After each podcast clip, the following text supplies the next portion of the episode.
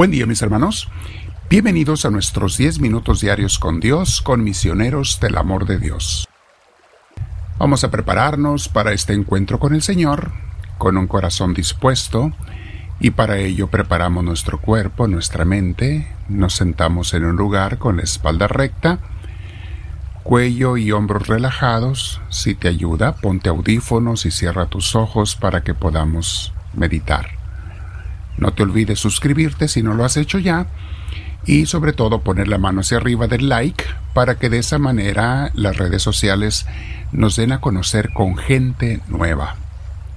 Muy bien mis hermanos, sentados derechitos, vamos a respirar profundo, con mucha paz, con mucha tranquilidad.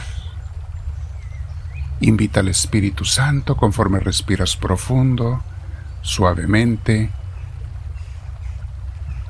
Dile Espíritu Santo, ven a mí porque te necesito, mi Señor. Yo de antemano me arrepiento de todo mal, de todo pecado, te pido perdón. Y te pido que tú entres en mí, Señor Dios mío. Lléname de tu presencia, lléname de tu gracia, Señor. Lléname de ti, te lo pido. Bendito seas, Espíritu de Dios me quedo y nos quedamos contigo en esta meditación, reflexión y aprendizaje. Bendito sea, Señor.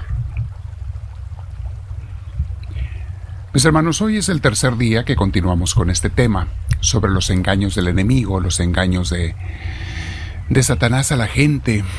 El día de hoy vamos a hablar sobre cuando se pierde la inocencia. Dios creó a Adán y Eva como nos crea a nosotros, mis hermanos. Al nacer, nacemos inocentes, puros, limpios.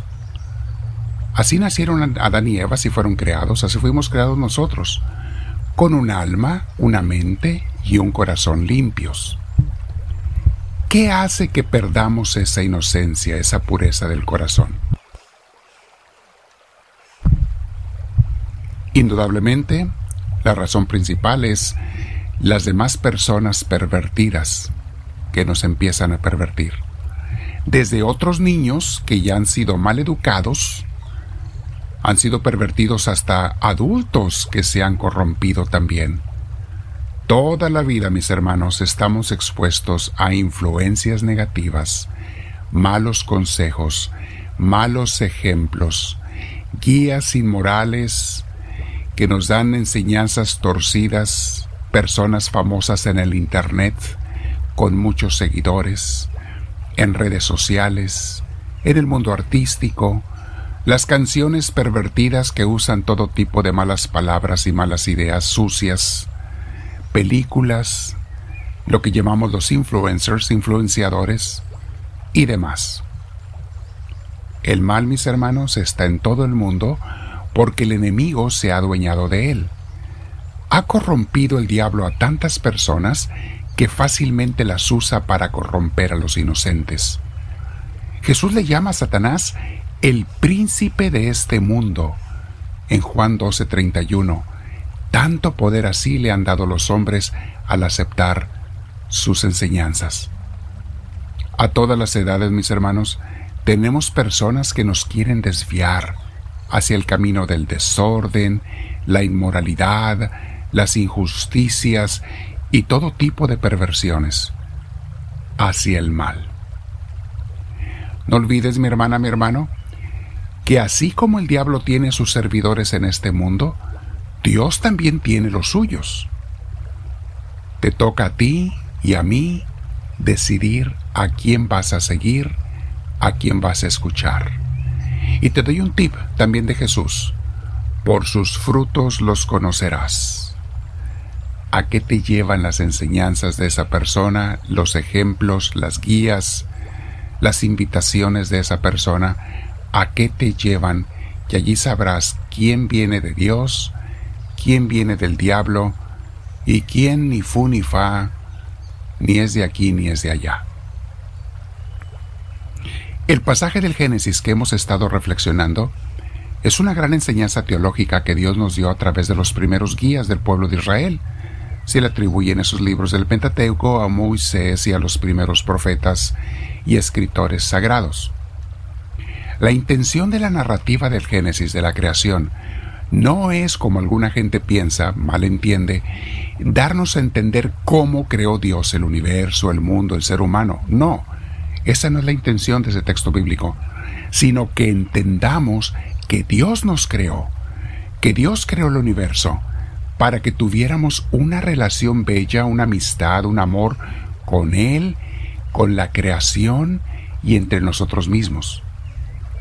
Y también nos enseña que nosotros hemos destruido esa armonía, esa amistad con Dios, el amor entre los seres humanos, lo buen, el buen uso de la creación, y todo por nuestra desobediencia y rebeldía al hacerle caso a la serpiente, a Satanás, que es el padre del engaño, la desunión, la desobediencia y, como decíamos, la rebeldía.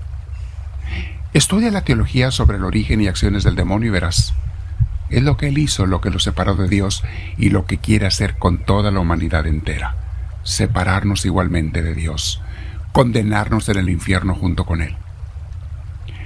Continuemos leyendo Génesis 3. Veíamos cómo la serpiente entabló una amistad o una más bien una conversación con Eva y Eva cometió el grave error de contestarle y hablar con la serpiente terminó mordiendo la fruta, cayendo en la tentación que le ofrecía. Cuando mordieron la fruta, dice así Génesis 3.7, en ese momento se les abrieron los ojos, o sea, se les acabó la inocencia. Y los dos se dieron cuenta de que estaban desnudos. Bueno, siempre habían estado desnudos. ¿Cuál fue el problema? Que ahora empezaron a ver la desnudez con maldad. Entonces cosieron hojas de higuera y se cubrieron con ellas. Viene la vergüenza junto con la pérdida de la inocencia. El hombre y su mujer escucharon que Dios el Señor andaba por el jardín a la hora en que sopla el viento de la tarde y corrieron a esconderse de él entre los árboles del jardín. Las consecuencias de perder la inocencia es perder la amistad con Dios, la pureza, la limpieza de la amistad con Dios. Esconderse de Dios, tener vergüenza de Dios, volverse ateo, mejor, me, hago pecador y soy ateo, de esa manera digo que Dios no existe, me tapo los ojos y ya no existe nada, porque con mis manos cubrí mis ojos, ya no existe el mundo, ya no lo veo, ya no hay, ya no veo a Dios, ya no creo en Él, o digo que no creo en Él, en mi ateísmo, y entonces ya no hay de qué avergonzarse, porque no hay Dios engaño tras engaño tras engaño. Pero en el fondo sabemos, mis hermanos, la verdad. En el fondo no podemos ser tan tontitos así. Sabemos cuando nos hemos separado de Dios y cuando hemos sido engañados o cuando estamos engañando a otros, cuando hemos caído en el pecado y en el mal y cuando estamos haciendo que otros caigan en el pecado y en el mal. En el fondo lo sabemos, mis hermanos, y por eso la gente no duerme tan en paz es una de las razones principales, una conciencia intranquila.